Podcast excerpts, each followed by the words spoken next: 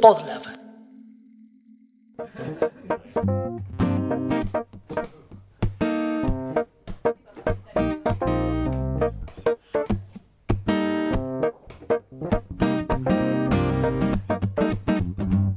Café con Java es un podcast que no habla de café ni de Java, sino que tiene como fin desmenuzar al individuo de sistemas. En el episodio de hoy vamos a hablar de inteligencia artificial, de automatización del trabajo y de cuánto falta para que nos echen a todos.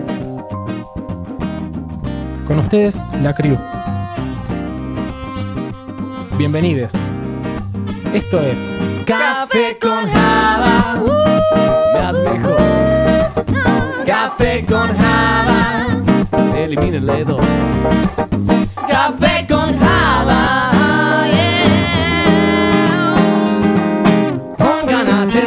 atención, estos podcasts del Piola.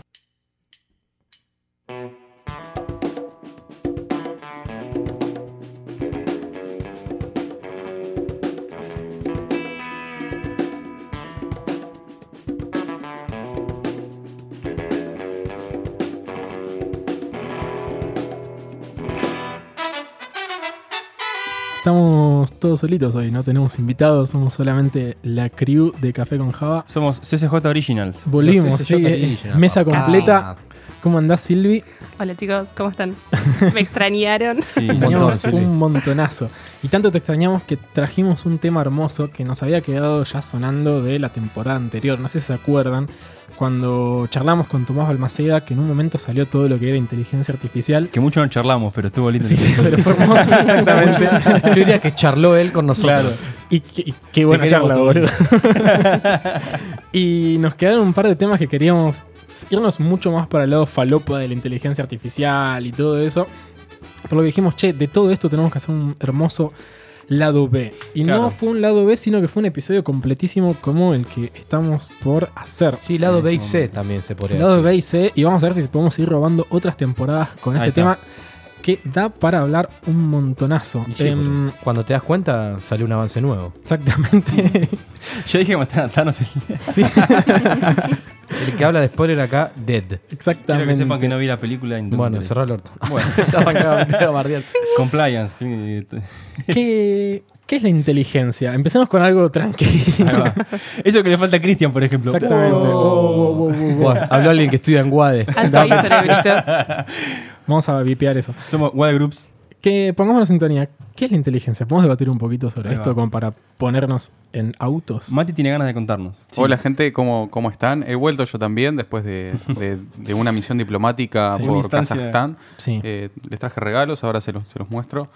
Y yendo al punto, eh, va- vamos a ir a la, a la definición concreta o la convención, ¿no? Sí. ¿Qué, qué significa inteligencia? ¿Qué dice Wikipedia? ¿Qué de dice? Wikipedia exactamente? Está. Está bien. Bueno, según comienzo. Wikipedia, implica la habilidad de razonar, plantear, resolver problemas, pensar de manera abstracta, comprender ideas complejas, aprender rápidamente y aprender de la experiencia. Muy bien. Mucho. Un mucha montón de información. cosas. Pero ¿Sabes lo que me gusta sí. mucho? sí. Lo último, aprender.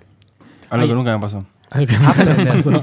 qué, buena, qué bueno, ¿no? Que podemos elegir distintos caminos, equivocarnos y aprender para no volver a hacer lo mismo, ¿no? Ok, bueno, pero un paso antes de ap- aprender, ¿qué sería aprender, no? Porque justamente es, bueno, eh, meter algo donde antes no había nada.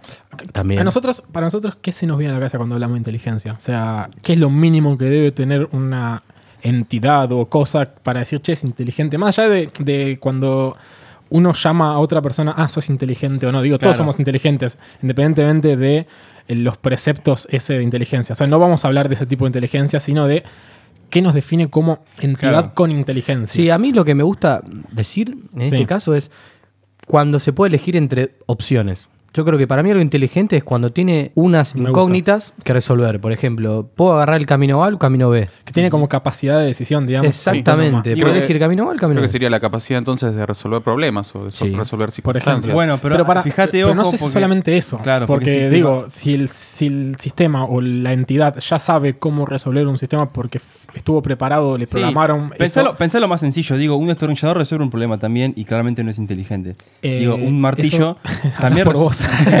Hablan por tus martillos. Bueno, no, pero- pero digo, A lo que dice Bernie, te interrumpo. O sea, partamos desde la base de que son- eh, ya la humanidad tiene inteligencia como inherente a su persona. O sea, Claro. a priori todos somos inteligentes. Yo también, también, también me gusta el concepto de conciencia para meter algo como a la que es a la inteligencia y que te relaciona con lo que dice Chiri de poder tomar una decisión independientemente del contexto. O sea, el contexto puede variar de manera completamente aleatoria y sin embargo la, la entidad con inteligencia puede decidir. O sea, más allá de para lo que fue preparado. Exactamente. Está bien, pero lo que vos decís está buenísimo, Bernie, pero Sí. eh, ese organismo o cosa tiene que saber de qué está pensando para que haya conciencia. Sí, tiene que Wow. tener un tiene que contexto. darse cuenta. Eso Por es eso tiene que tener un contexto. La, digamos, la, la conciencia. sea, Nosotros tenemos conciencia de- porque sabemos que estamos pensando, pero ¿cómo podemos saber si la máquina está pensando? Claro. Bueno, y es, una buena pregunta. O sea, ¿cuándo, cuándo se puede considerar inteligente una máquina? Eh, podemos considerarlo por dos maneras. Una de los que más estamos acostumbrados a ver, quizá que aprende por probabilidades, ¿no? De- Dependiendo de un set de información que, la- que fue adquiriendo ese sistema, ya sabe evaluar qué probabilidad puede suceder. bien, ¿Pero eso lo hace inteligente? Y por un poco inteligente lo hace, porque en definitiva te está haciendo un poco predictivo lo que puede llegar a pasar. Sí. Es un jueguito de Digo, probabilidades para también. mí, ¿eh? perdón, eh, para mí justamente ahí está, y que digo, es un, es un concepto que es bastante ajeno a todos, incluso a nosotros, va, incluso digo, a nosotros también. Es un concepto, y es- me remito un poco a Tomás cuando decía que son estos conceptos que de lejos parecen sencillos y cuando nos empezamos a meter hacia adentro son más complejos de lo que parecen. Obviamente. Digo, por ejemplo, los animales, ¿son conscientes de sí mismos? Sí. Bueno, Em, yo no diría que sí tan seguramente, de hecho hay animales que sí, animales que no, siendo justos. Es cierto, hay inteligencia animal. Sí, Sí, hay- hay- pero- sí, claramente. Creo que lo más lindo de este episodio va a ser hablar de inteligencia un poco más. eh, Sí, claramente, llevado, con microchips, llevado a las claro, menos, mundana. Y bueno, eh, los robots, por ejemplo, ¿tienen inteligencia? Algunos sí, algunos no. Algo que, me- que había dicho Mati cuando estábamos planteando todo esto, metió casi en un grito en la preproducción de no confundamos robot con inteligencia artificial. Sí, de hecho, nos retumbó todo el oído cuando lo Sí, dijo.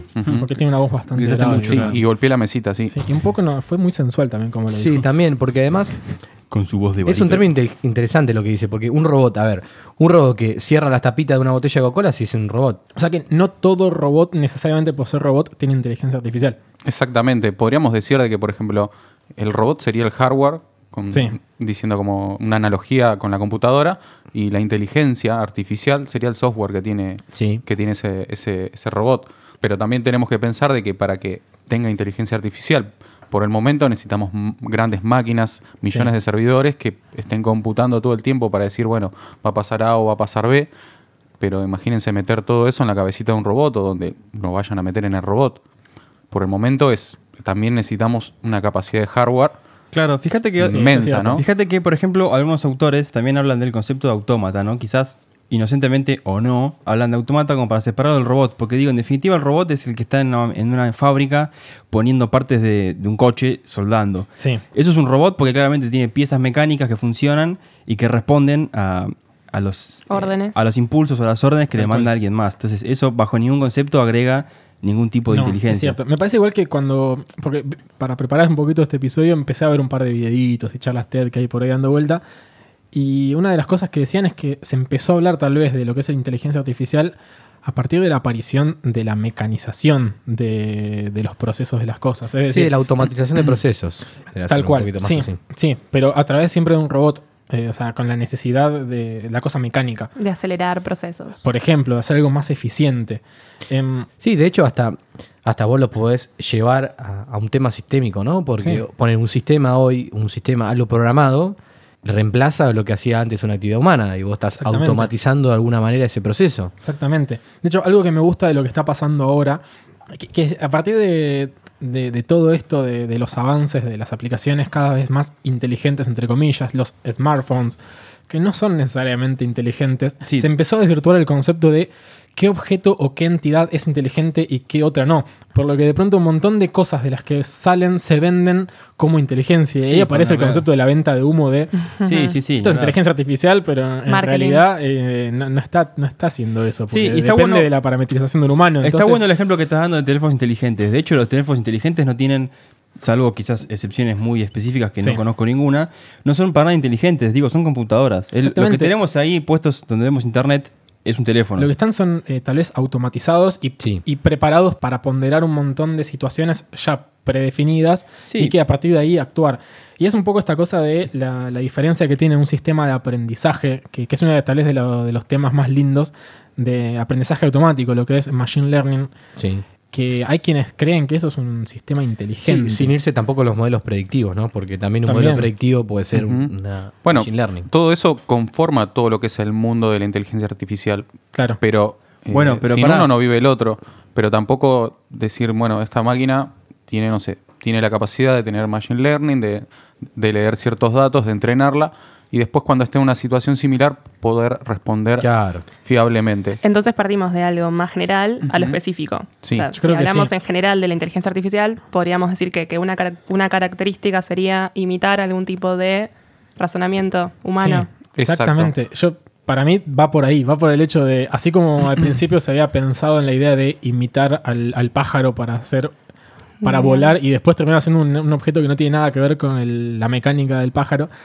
Para mí empezó siendo así también la idea de la inteligencia artificial. Es siempre tratar de llevar el modelo humano a la, la computadora. Y por ejemplo, lo de las redes neuronales, en lo que tal vez se, se apoya, que es el machine learning. Sí, sí, se apoya. Eh, Sí, Una de o sea, las una de las maneras, ¿no? formas de lograr machine manera, learning sí. es a través de redes neuronales. Exacto. Que justamente lo que intenta imitar es, es cómo funcionan las redes neuronales, o hasta lo que se sabe, en un sistema a mayor escala y con, con información de datos. Pero. mm, Información de datos, mira lo que acabo de decir. con información y datos. Em, Bueno, los datos convertidos en conocimiento, digamos. exactamente. Bueno, pero incluso. te aportan pero- algo. y otra vez digo, me parece que la pregunta persiste, digo, ¿no? Sí. Porque digo, ¿machine learning implica inteligencia artificial? Por eso decíamos de lo general a lo específico. O sea, en- Bueno, sí. Eh, en los preceptos, Dale, cuando dijimos que es inteligencia, bueno, uno de, lo- de los últimos preceptos decía, bueno, tiene que tener como, digamos, eh, experiencia. Bueno, esto sería el Claro, machine learning. la capacidad de aprender. Claro, lo sí, entrenamos, aprender. le damos experiencia. Exactamente. Pero si, si no, siempre caes en el juego de probabilidades, porque Sí. la máquina va a saber interpretar. Tiene Bueno. dos caminos. La probabilidad de que sea este camino va a ser un 99% Y es que o sea el justamente, uno. y es que muchas veces justamente el machine learning, en esencia, muchas veces se resuelve por un tema probabilístico. Justamente lo que saben resolver muy bien son que ahí está, por ejemplo, el reconocimiento facial y demás, es el reconocimiento de patrones. Reconocer un patrón, por complejo que sea, no lo convierte en algo inteligente. De hecho, todo lo contrario. Bueno, algo que no hablamos de que cuando una máquina se considera inteligente, dijimos de la conciencia, que es- Sí. eso es mucho, muy importante, pero no hablamos de la creatividad. Ah, me gusta eso. No hablamos de la creatividad. Las máquinas hasta el momento no tienen cre- creatividad, o sea, no, o sea, pueden dibujar una obra, pueden interpretar una obra, pero no pueden crear una por sí solos. Claro, sino que la replican. Básicamente la replican. Es que siempre aparecen estas cosas de lo humano llevado a la, a la- a la computadora. De hecho, tan humanas son ciertas cosas que, que a uno tiende a empatizar con ellas. Y uno tiende a decir, "Ay, mira el robotito, pobrecito, le están pegando patadas cuando te muestran de la NASA que hicieron un robot con forma de perro y que le pegan y vos decís, bueno, no le pegues, pobre robot.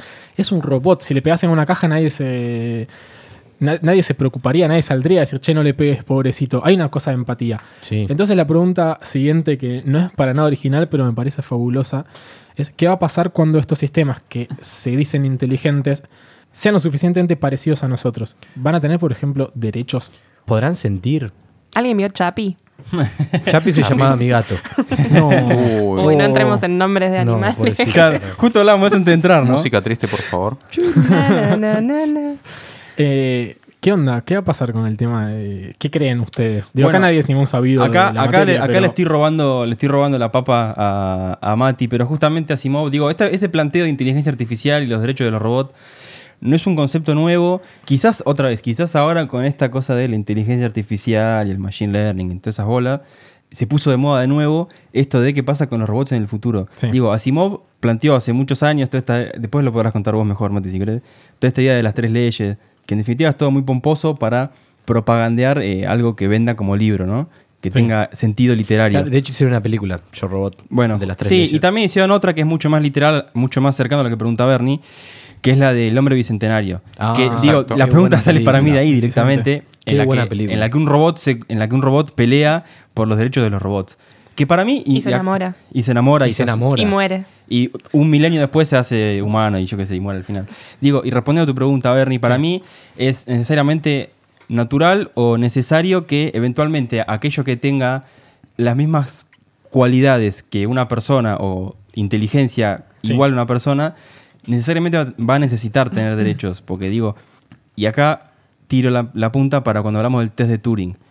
Si recuerdan, el test de Turing es una cosa que nos permite distinguir Sí. Si estamos hablando con una máquina o, o con, con un humano. una cosa pensante, que tenga las mismas cualidades que una persona. Y si quieren saber qué es el test de Turing, pueden escuchar cualquier otro episodio de Café con Java, porque seguramente Lucho lo explicó Exacto. allí. Lo, lo expliqué mucho mejor que ahora. Pero justamente digo, eh, justamente tomando eso como base, digo, si yo no puedo distinguir una persona de una máquina, evidentemente la máquina es muy parecida a una persona.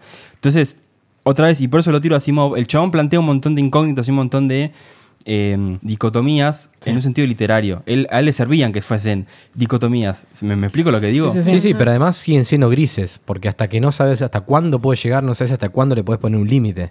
Porque Eh, en definitiva, un poco de ponerle derechos también es como especie de ponerle límites. Pero- o decirle, hasta acá puedes llegar vos, esto podés hacer acá, cuando Y- si y no te pasas esto, tenés no aplica a las- cuidado. ¿No aplica a las personas eso? También, por eso, pero vos, vos no le estás pudiendo poner límite a algo que no sabes hasta dónde puede llegar. También. Ah, Es cierto que estamos manejándonos en un terreno todavía bastante incierto porque no es no existe, o sea, a lo sumo hay una tendencia de lo que va a suceder y en cierto modo me atrevería a decir que es casi eh, incorregible ese camino, o sea, hay un es- está bastante designado que va a ser así y que la inteligencia artificial va a llegar al día que va a ser lo suficientemente consciente como cualquiera de nosotros y va a poder ejercer cualquier tipo de cuestión. Algo que me parece importante destacar, que tal vez no quedó claro hasta el momento, y es en qué estadio está la inteligencia artificial. Está en pañales. O sea, Está digo, recontra. ojo Sí, con yo- eso. contra igual pañales. Sé que, por ejemplo, hay ciertas eh, instituciones, y le digo instituciones entre comillas, estoy haciendo en este momento unas comillas con los dedos, Ahí está. que ya se están como encargando de velar por los derechos que puedan llegar a tener eventualmente Sí, sí. los eh, robots con inteligencia artificial. Que paréntesis, podemos aclarar que toda inteligencia artificial no necesariamente debe ser corpórea o humanoide. Digo, existe inteligencia artificial y la mayor parte de los casos no tiene cosas físicas. Claro. Un software puede ser una inteligencia artificial. Que creo que no lo habíamos aclarado, está bueno eso.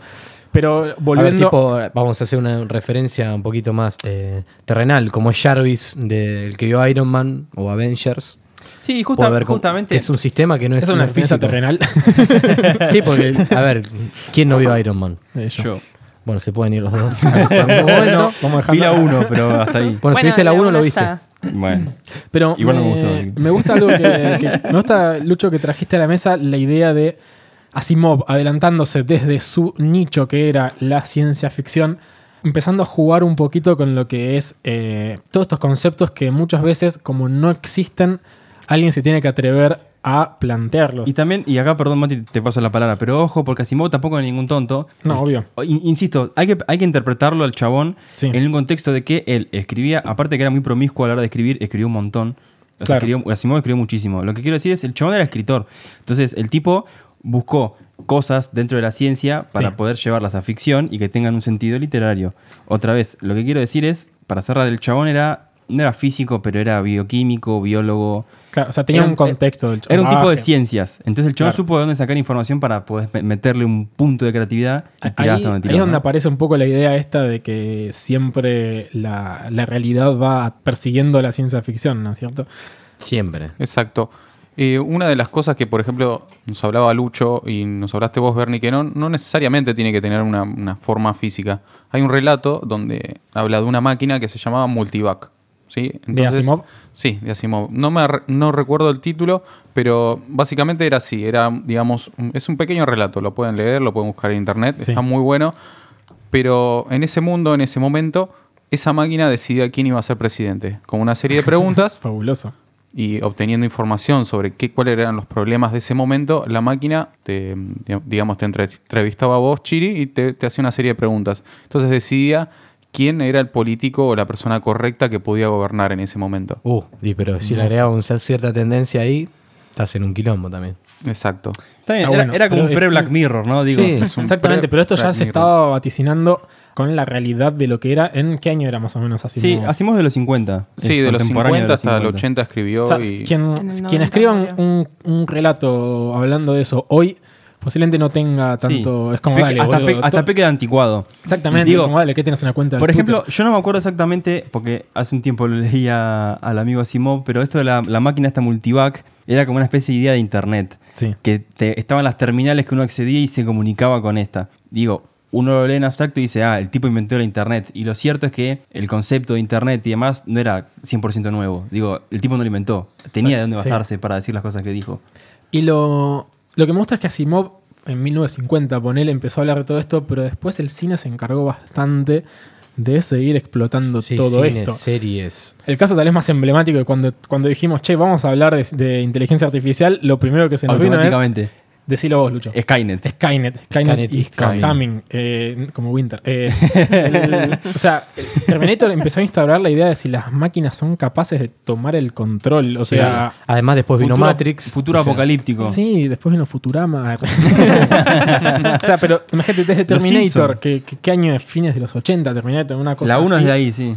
Hasta lo que es la actualidad, donde se sigue hablando de esto, con por ejemplo Black Mirror. Black Black, Mirror. Mirror.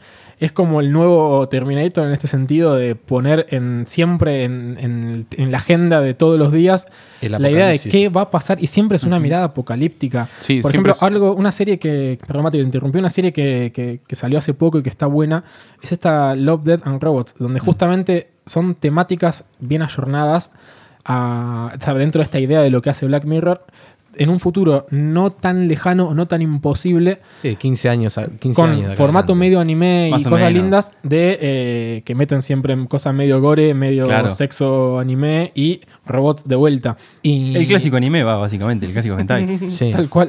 Digo, Y siempre son máquinas fuera de robots, control. chicas desnudas. Sí, siempre fuera de control. Siempre son máquinas fuera de. De hecho, hasta Yo Robot, que tiene algo que ver con lo Sí. que había escrito más o menos Asimov, Ujú. que contaba Mati, eh, es también apocalíptico. Es que las, las máquinas se revelan de las tres leyes que él había puesto. Como Sí. no, vos no te podés ir a tres leyes. Pero ¿qué pasa si una máquina evoluciona y comprende las tres leyes de otra manera? Bueno, exactamente hay un relato que, que ocurre en muchos de estos libros que tiene Asimov, que son de la primera trilogía, que se llama la trilogía de, de los robots, si, no, si mal, no, mal no recuerdo. Bueno, se, lo- se los he contado en capítulos anteriores, había un, un robot que era casi humanoide, o sea, vos no te dabas cuenta si era un humano, Claro. si no era. Y bueno, sigue en los relatos este, este, digamos, este robot que llega a ser hasta emperador, sin que nadie se dé cuenta. O sea, se funda un imperio el chabón era emperador y gobierna por un montón de tiempo, después desaparece, pero esta, esta máquina tenía una idea, una idea donde tenía que ir la humanidad. Y se había salido de control. En un momento tuvieron que buscar una manera de desactivarlo, pero era tan, tan inteligente que o sea, se unía todo un, no sé, un- como dirían Star Wars, un imperio galáctico contra él. No lo iban a poder derrotar. Claro. Esto es eh, lo que con, con, con Mati denominamos el, el lado siniestro de, lo Helado. que es la inteligencia y, sí, y artificial. está escrito como helado también. Sí, siniestro. Está O sea. ¿qué, onda esto de, de- de la ciencia ficción de querer imponernos siempre a la- al avance tecnológico en cuanto a la inteligencia artificial de una manera como siniestra? ¿no Sí. Bueno, Es como sí, la además- tecnología que va a dominar el mundo. El que no vio Black Mirror, el de los perritos de la temporada 4, que son los robotitos que se comen a toda la sociedad. Y de hecho ahora hicieron unos robots exactamente iguales. Dale, amigo, ¿no viste Black Mirror? Claro, te van a matar, chabón. Son no. los mismos robots que te van a matar. Bueno, hay una película de culto, si ustedes tal vez no la han visto, es de, es de Kubrick y es 2001 Odisea en el espacio. En el 2001 estábamos la Odisea acá con los patacones. bueno, básicamente muestra la, la- De- la Odisea de, de dos- Nicolás Cabric. Acá está el 2 a 1 más que el 2001. Eh, sí, es, es un, está basado en un cuento, ¿no es cierto? Es una cosa así.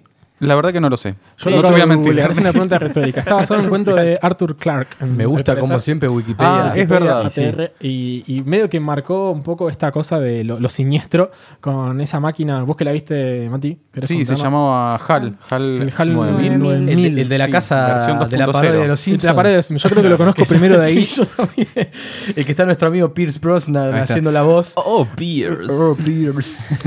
Oh, que, ¿Qué era esta cosa? Esa era una, Qué una especie de computadora que quería como dominar todo y de una manera matar a sus, a sus no sé, a la Ay, gente bueno. que vivía en la nave. Lo que ocurría es que esta máquina tenía un objetivo, ¿no? Que era que los chabones, no sé, hagan un viaje interplanetario. El tema ocurre cuando la máquina se da cuenta que para llegar a ese objetivo, estos chabones que estaban en la máquina eran un problema. ¿Por qué? Porque los chabones se habían dado cuenta que una de las máquinas, no sé si la HAL 8000 o qué sé yo, Sí. desarrollada por IBM, obviamente, Malditos IBM.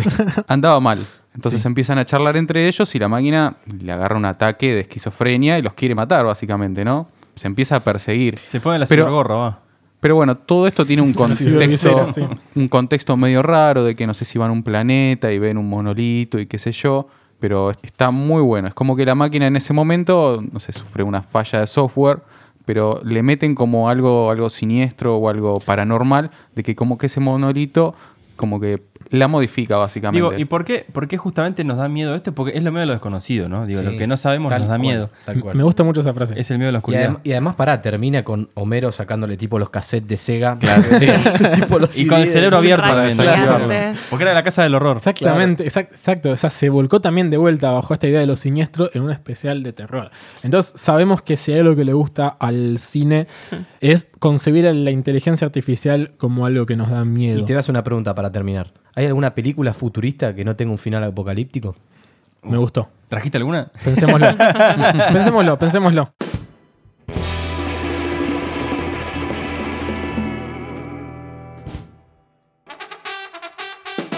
Amigues de CCJ, antes de seguir, tienen que saber que esta temporada es posible gracias al apoyo de Endava. ¿En qué? Endava Chiri, según mi research en Google, es una compañía global de tecnología con oficinas en Norteamérica y Europa Occidental. Además, posee centros de delivery en Argentina y otros países. O sea que ellos nos van a hacer la app de CCJ. Bueno, como poder podrían, pero también ofrecen servicios de arquitectura y estrategia digital, distribución ágil, ingeniería de software, entre otras muchísimas cosas más. Pará, pará, pará, pará. Acá Lucho hizo una pregunta clave. ¿Se viene la app de CCJ? Contámela toda, Miguel. Lo lamento, Chiri, el tiempo es tirano en el podcast y tenemos que seguir charlando sobre el individuo de sistemas. Así que ya saben, sigan a Endava en sus redes sociales, que en todas son arroba endavalatam y nosotros les súper agradecemos por el apoyo y por hacer posible una nueva temporada de Café con Java. Café con Mucha cosa apocalíptica hay atrás de todo esto y mucha cuestión desesperanzadora, pero siempre con una especie de mirada como a futuro y como que todavía, por más de que sea algo mínimamente cercano, sigue habiendo algo que nos separa.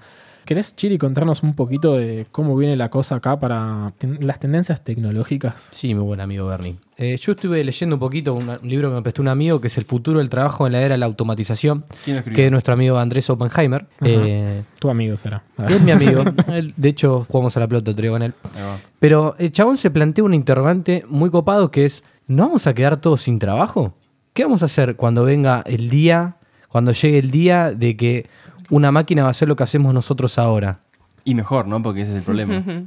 Entonces, el chabón trata de dividirlo en tipo dos eh, culturas de pensamiento diferentes. La gente que es postmo y la gente que es antimodernismo, ¿no? Claro. Eh, entonces, a mí me gustaría plantearles cómo se ven, de qué lado de la vereda se ven. ¿Piensan que vamos a quedarnos sin trabajo?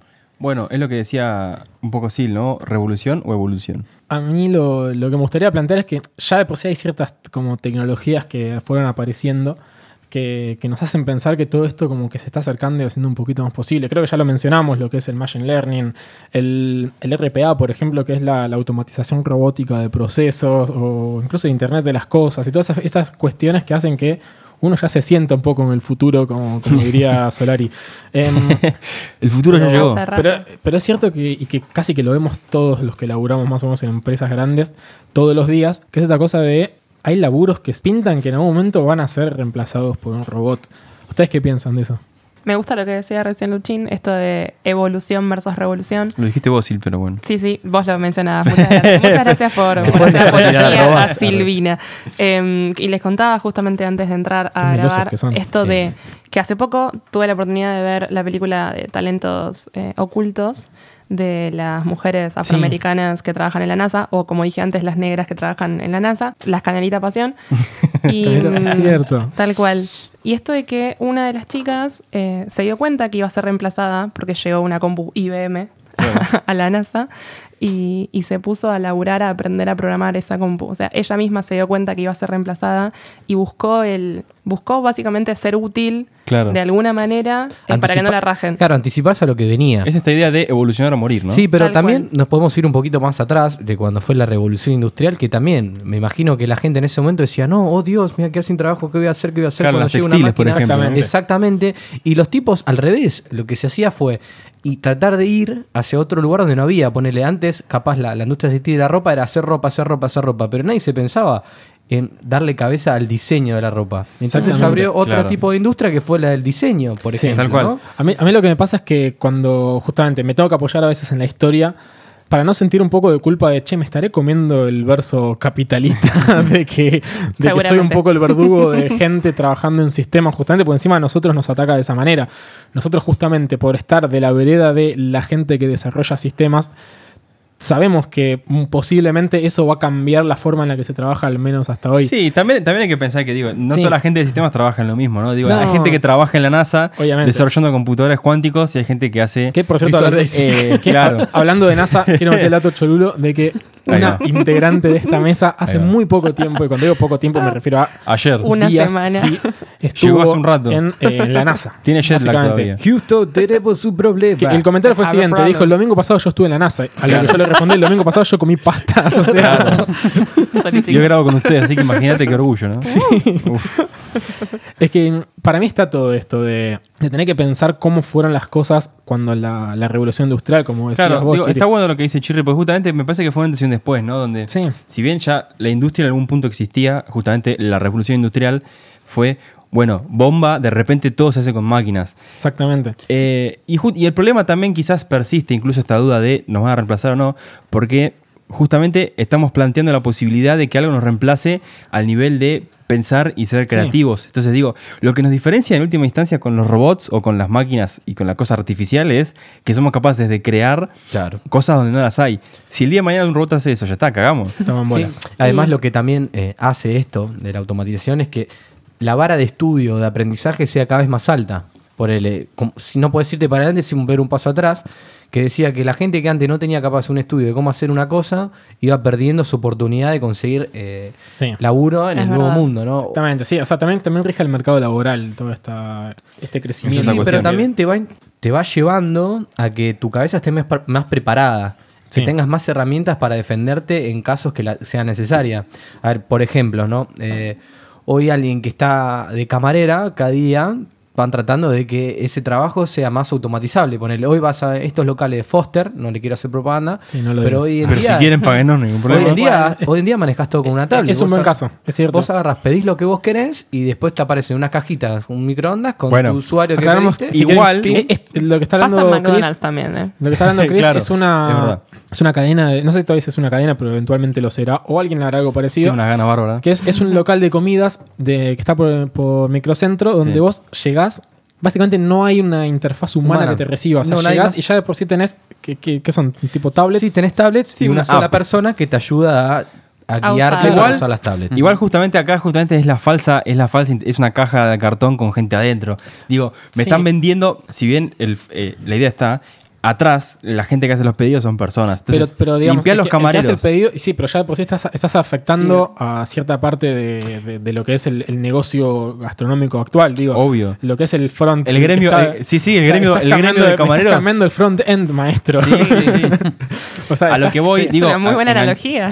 enganchándolo justamente con la idea de inteligencia artificial y la- el reemplazo de los humanos. Sí. Digo, la esencia de las cosas, obviamente que la gente que sirve, eh, no me peguen por favor los, los camareros, pero digo, la gente que sirve cumple un rol. Sí. Pero la esencia, que es preparar la comida y demás, se sigue haciendo. ¿Me No, explico? hay otras partes del mundo en el que no. Escucha esto. Eh, ponele, en el libro este de nuestro amigo Andrés, contaba que cuando fue a Japón hay rest- restaurante de sushi que es todo, todo te lo hacen robots. Por va. ejemplo, hasta él fue a un restaurante de sushi te hace todos los platos de sushi, están cocinados por un robot y hasta el- la guía del plato, desde que sale a la cocina hasta tu mesa, son todas cintas automáticas Todo que te van llenando tu pedido. Exactamente. Y Pero- el tipo contaba también que el pedido lo hace a través de estas tablets, Claro. como hacían ahí en Foster, ¿no? Toma pavo. Sí, el sushi es crudo. Sí, pero, pero vos lo tenés que, te agarré. Ah, te pero, agarré. pero vos lo tenés que, vos lo tenés que cortar. O sea, vos La- tenés la que cortar pre- la porción, preparación, la digamos. preparación, todo eso lleva su elaboración. Aparte, el arroz se cocina, así que. Sí, ¿Viste pero igual, la máquina que hace jugo de mate. naranja pero, no hay que irse a. Viste que siempre ponemos como Japón de ejemplo de- del futuro y después esas cosas nunca llegan. Bueno, pero o- tiene a sí, Goku. no. Igual están Lo- esos, esos inodoros inteligentes también. Sí, Tienen todo lo bueno. Te saca tu caca, te Mira, lleva tu moco. Papá está en la tele. Te da convulsiones. Pero a ver, no, no hay que irse a los extremos para encontrar cómo ya la tecnología va avanzando un No, montón. es el ejemplo, por ejemplo, de- en el banco. todas las, las- la mayor parte de las tareas que uno tendía o uno que solía hacer eh, hasta hace 5 o 10 años Sí, en sí. una línea de cajas humana donde llegaba, te atendía un chabón y te decía qué, de- qué transacción desea hacer hoy, están todas tirando para el lado de Sí, home banking. o el- La autogestión. La autogestión, exactamente. O bien desde, que ya es lo menos, un cajero automático de tener que acercarse a el aparato ese grandote Claro. gigante, o bien tirarlo para lo que es el home banking, incluso el home banking en el celular. Todos, ya Claro, no hay sí, banco sí. que no tenga una Bueno, aplicación. Lo que pasa es que yo, por bolsillo. ejemplo, eh, integrantes de mi familia, por cuestiones legales no puedo decir quién, he trabajado en un banco, de hecho lo siguen haciendo, y justamente paso, me, me contaban que... ¿Es Bani? No, no, Bani es una docente, lamentablemente. Ojalá fuese bancaria. Como lamentablemente. pues imagínate que la diferencia de sueldos es importante. y bueno. Pero bueno, no, la cuestión es que uno de mis integrantes familiares trabajó muchos años en un banco Sí. y me contaba experiencias que justamente eh, cuando entró Sí. era todo manual, era todo a mano. Hoy por hoy era llegar al punto que era un embole, porque era tipo, Sí. es lo que si vos, Bernie, se hace todo Tal automático. cual. Ni hablar, el inicio era. O sea, Claro, si, querías ATM. concebir una transferencia desde Claro. Jujuy hasta Buenos Aires, tenías que posta esperar a que llegue el papelito Claro. en burro. El caballo. Te ha llegado el dinero. Claro. Que de un papel firmado más o menos que dijese, che, mira, tal cuenta de tal persona te va a pasar tanta Claro, plata. el, el cheque. el Bueno, cheque. ahora sin ir muy lejos, todo lo que es el trading, Exactamente, todo lo que es el trading, esas nuevas tecnologías que... los corredores de bolsa ya sí. se están reemplazando. O sea, Mm. hay toda una presión en Wall Street para que, para que las máquinas no se metan ahí adentro. Pero imagínense que las, las máquinas pueden predecir mucho más rápido las tendencias del mercado y responder mucho más rápido que una persona con un teléfono y diciendo compro, vendo. Si además hay laburos repuntuales, por ejemplo, cuando vas a hacer check-in de un hotel. El check-in de un hotel, a ver, es algo tranquilamente reemplazable. Sí. Sí. Que podés ir, lo único que tienen que hacer es, bueno, vos con qué pagaste, te doy tu llave, vos me das tu. DNI y listo. Imagínense un lugar, vas a un hotel y en vez de eh, tener un tipo que te recepciona, Un tenés un robot. un robot que te dice, bueno, a ver, escanea tu DNI en esta tablet. Hola, amo, ¿qué le puedo a ver, servir? usted tiene la Algo- habitación 4, pimba. Exactamente, eso todavía no se implementó, pero algo que sí se implementó hace poquito, que estamos grabando en fines de abril de 2019, es el asistente de Google de, eh, para reservar tipo hoteles o restaurantes. Sea, Google implementó un sistema donde vos le decís a Google, in- incluso hablando, le puedes decir, che, reservamos un restaurante para mañana a las 22 horas. Sí, señor Y Bernardo. el chabón lo que hace es automáticamente dispara un llamado, y dispara un llamado literal con una voz Sí, sí, una voz, una una voz, automática, automática. que llama al restaurante y está programado para entender patrones. Obviamente lo rellenaron de manera fabulosa con patrones de eh, típicos de, un- de una conversación así. Entonces lo que hace es llama y dice, hola, sí, te habla el asistente de. Google de tal persona. Necesito hacer una reserva para mañana. Le dicen, sí, dale. no". Y si le llegan a decir que no, por ejemplo, el chabón sabe decir, ah, bueno, ¿para cuándo tenés? Entonces, Ah, bueno, curtite. Claro, te regatea el tipo. Sabe cortarte. ya no es la voz de Miset Sabe hablándote, hola, Claro. soy cosa. No, ya es una voz más o menos Iba a fluida decir- que toma ciertas decisiones por voz. Fíjate que ya existía Loquendo, ¿no? Que decía, hola amigos, mi nombre es Loquendo. Exactamente. Y, Amigos de y ya es YouTube. fabuloso que exista algo de eso. O sea, está, todavía está disponible para países posiblemente de... Primer mundo, ¿no? Sí, Norteamérica. exactamente. Anglosajones. Anglosajones, exactamente. Bueno, Bueno, imagínate, Bernie, eso que decías vos, perdón, Mati, que te interrumpí. Eso que decías vos, pero con notas periodísticas. Sí. O, de, o de gente que, ponen las elecciones en Estados Unidos son 50 de estados diferentes, que cada estado tiene sus propias elecciones. ¿Cómo cubrir toda esa, esa, esa elección? Estaba planeando hacerla con robots, que Claro. lo único que hagan lo- esos robots es obtener los datos de esas elecciones y, hacer, y dispararte una nota. Hablemos del voto electrónico, ¿no? Tal candidato ganó con el Sí. 40% Cucas de no más. tanto votaron por tanto, tanto votaron por el Sí, otro. sí.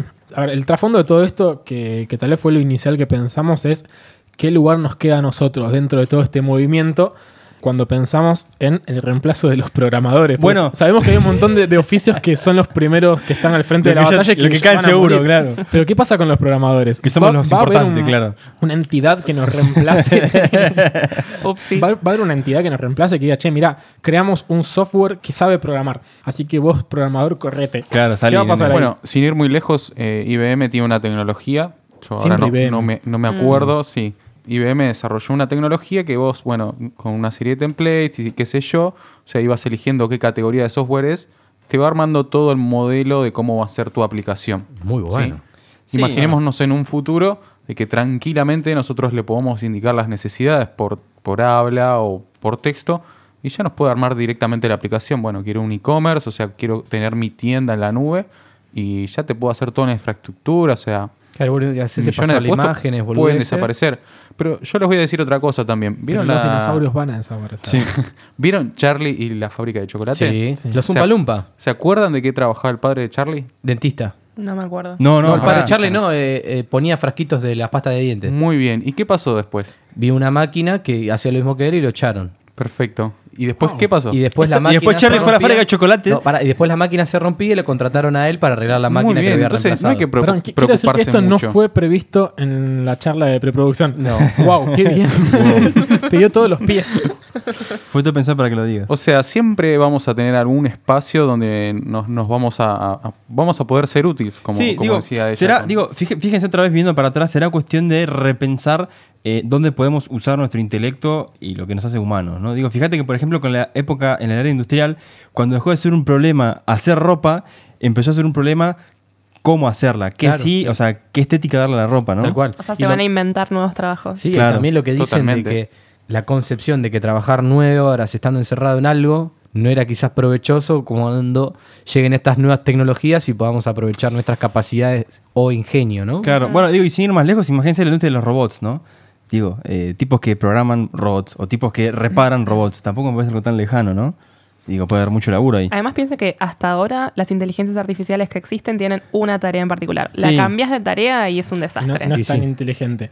Es como nosotros igual. Sí, de nuevo. Yo igual me quedo un poco con esta idea, o intento quedarme para, para sentirme bien conmigo Claro. mismo, que te dan ciertas empresas de no estamos reemplazando a la gente, lo que estamos haciendo es quitándolos a las, a las personas de... A las eh, menos importantes, claro. No, de, quitando las tareas operativas. como una Sí, las tareas más feas. Sacándolas de las tareas operativas y repetitivas y poniéndolos como analistas de cosas donde hoy por hoy al Sí, menos sí. La, la tecnología no es capaz de suplir. Claro. Si quieren lo que podemos hablar un poquito es, para lo más real, cuáles son las tendencias Sí. dentro de Haití, de, de lo cercano, digamos, de lo que sabemos que va a ser el trabajo dentro de Haití del futuro Sí, ya. Sí, sobre todo lo que hoy es una moneda para mí de, de gran valor para la gente de Haití, que es la información. Sí. el Nuestros análisis de la información es lo que hoy en día es una de las cosas más importantes en el mundo. Y lo que decíamos antes, ¿no? Esto de, de analizarla, procesarla y convertir esos datos en conocimiento. Claro, o mismo incluso haciendo, teniendo una máquina que haga el trabajo duro por nosotros y con un montón de información, bueno, es esto un poco de análisis de datos y demás, ¿no? sí. Justamente la información dura, el laburar eh, mucha información, mucho volumen de datos, listo, bueno, las conclusiones finales las resolvemos nosotros, ¿no?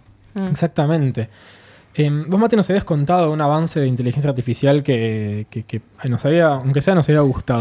Les había gustado. Sí, te, iba a traer uno muy aburrido, que era de Speech Recognition.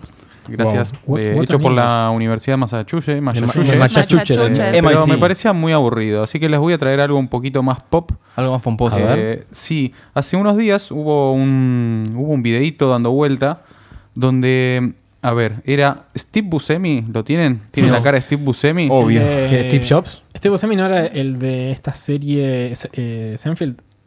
¿O estoy flasheando? Sí. Puede ser que esté flasheando, eso es muy común, pero... Dame las drogas. Estás ¿Cómo? flipando.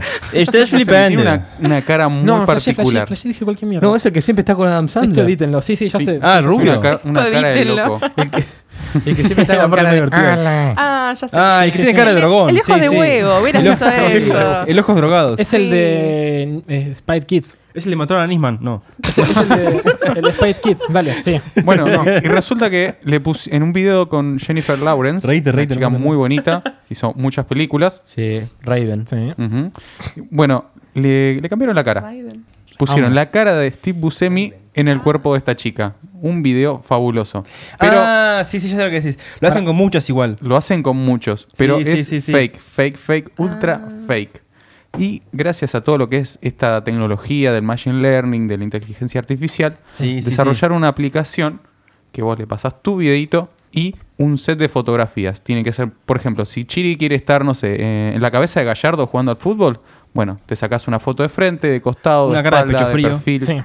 Uh, van a Armás aparecer un montón todo, de fakes digamos, ahora. lo que llamamos un vector, sí. ¿sí? Un vector de entrada y pones tu video. Necesitas una muy buena compu, pero al tiempo, no sé, por ahí 3, 4 horas de procesamiento, el- el- este, este programa reconoce la cara de Gallardo ¿sí? y la reemplaza con la de Chiri. Por Sí, eso sí, sí. Bueno. necesitamos Claro, también O sea, fotos. me veo ganando Es la lo que llamamos, estar ganando la Es libertad. lo que llamamos face Claro. swap, claramente. Que lo tienen, lo tienen hace ya unos años. eh, póngale Mac, el iPhone lo tiene y Sí. ahora los Android también lo tienen. Que es esto justamente que dice, bueno, acá hay dos caras, las cambio de lugar. Y las acomodo a las, a las proporciones de cada cara, ¿no? Pero el trabajo es hermoso el trabajo. Bueno, Después ¿vos lo vamos que- a publicar el video. Sí. Síganos en las Ahora- redes ahora que lo decís- vamos a poner y vamos a ver si podemos hacer uno con Chiri y Gallardo, ¿no? Estaría bueno. Pero el muñeco cambiándose a mí. Obvio, obvio. Y para agregar, como yo siempre tengo que asociar todo al fútbol, no puedo irme sin asociar nada al fútbol, les quería contar un poquito de nuestros amigos de los RoboCup, Ah, bueno. que es una organización que se dedica a hacer robots humanoides que sean capaces de jugar al fútbol. Muy loco. Me todo encanta. eso, todo muy lindo, todo muy lindo, pero los tipos tienen como una premisa bastante copada que me la, me la anoté, que es que en el 2050 ellos quieren jugar un mundial con sus robots contra el, equipo que sea campeón de Ahí ese va. mundial. Claramente va a ser el hijo de Messi buscando la revancha, pero, Para un Messi que nunca ganó la copa. pero pónganse a Claro. pensar robots jugando contra, contra jugadores de carne y hueso Sí. a la pelota. Es buenísimo. Si Fíjate. le gana o no. si le gana o no, imagínate si le gana. Claro. Igual, para mí Ronaldo es medio un robot. Para mí- yo nunca lo vi sangrar todavía. Claro. Ronaldo. No, yo lo vi, yo lo vi, Ah, ¿sí? yo lo vi, te lo- ¿Y era sangre posta? No, era verde. era aceite, Pero yo no sé si, W40. claro, un robot. Yo no sé si vieron, por ejemplo, los videos de estos de la Robocop y demás, que son un poco lastimosos, que son, unos cuadrados, unos cubos caminando Sí. que patean pelotas y se caen solos. Y eso sí, es porque lo hacen ingenieros y no hay diseñadores de por que necesitamos que sea robusto. Bueno, está Igual, bien. igual digo, digo eso y al mismo tiempo comento, no sé si vieron estos otros videos de animales que son como los perros robots que decía eh, Cristi, que eran unas cosas que tipo pegan vueltas para atrás. Sí. Sí, sí, sí. Tipo, Los- como, a, los wow. que patean, a los que patean en la NASA, esos mismos. Son fabulosos. Eh, Bueno, esto es lo que decía Chiri es como lo que había pasado hace un tiempo, que era la máquina Deep Blue, una desarrollada por IBM. La tercera vez que digo IBM en este ¿cuánto programa. IBM, IBM, IBM, IBM. Yo no vi un Sí. peso todavía de IBM. No, pero Sí, ya sí. lo vamos a ver o vamos a ver la demanda, ¿no? bueno. Le había ganado a, a Kasparov, no sé si en el 60, Ah, en el sí. 70, en el Sí, 80, el caso no emblemático acuerdo. de Gasparov perdiendo al ajedrez contra una Nos máquina. remorfamos este tema igual. eh, Igual porque la primera buenísimo. ganó. La primera ganó y la segunda perdió, obviamente, porque la entonces máquina había había aprendido. aprendido. sobre- Con eso podemos hacer un episodio número 3 Hablando de inteligencia Z. artificial y ajedrez. Igual es re interesante lo de Gasparov, porque el chon se recalentó, no, no aceptó la derrota. Exactamente. Le tiró un vaso con agua. No, no, pero Alto pecho. el chavo, el chavo no quiso aceptar la, o sea, no quiso aceptar la derrota y los acusó de que tenía gente atrás haciendo cosas. No. Hermoso. Imagínate con los robots en el Se nos, re- 2050. se nos repasó la historia de Gas- Te calentás y le das una sí. pata a un robot. Es como que estás- cuando estás jugando al counter, viste que te están cagando a tiro, no puedes matar a uno y decís, ah, ¡Eh, este tiene chip. pantallero! tiene chip, tiene chip. Era. Exactamente, pero bueno, esperemos que este sea el primer episodio de la historia de un contenido audio no visual. Inteligencia que artificial. Hablamos sobre inteligencia artificial y dejamos una sensación no tan caótica, me parece. No. Mm. Entonces me parece que, aunque sea, denos el, el lugar a hacer algo lindo eh, sobre inteligencia artificial y no automatización del trabajo de esta manera. Y me parece que ya llegamos al final, ya, ya hablamos creo que de todo lo que teníamos que hablar y, y posiblemente se nos ocurran más cosas cuando apaguemos este micrófono. Pero este micrófono hermoso, por cierto, que es de radio en casa. Sí, señor. Sí, hoy nos Este opera lugar nuestro amigo fabuloso John. Que lo volvimos a ver a John después de Que nos- muchísimo que nos tiempo. está bancando un domingo a las Sí. 11 de la noche con Sí. epi- eh, tipo previa de Game of Thrones. Sí. Exactamente. eh, La última vez que lo vi, el dólar estaba. ¿Cuánto estaba? 35. Eh, Bueno. Quiero que invitar a la gente, ya que hablaste de dólar, que vuelvan a la primera temporada cuando hablamos de un dólar a 20 pesos. Ahí está. Fue hace un año. La Fue hace pucha. un año. Y digo, no es un chiste, ¿no? y bueno, y, y veremos qué va a pasar dentro de un año más, porque queda mucho más eh, Café con Java. Les queremos agradecer a todos por seguir escuchándonos. Adiós. Besos. Chau. IBM.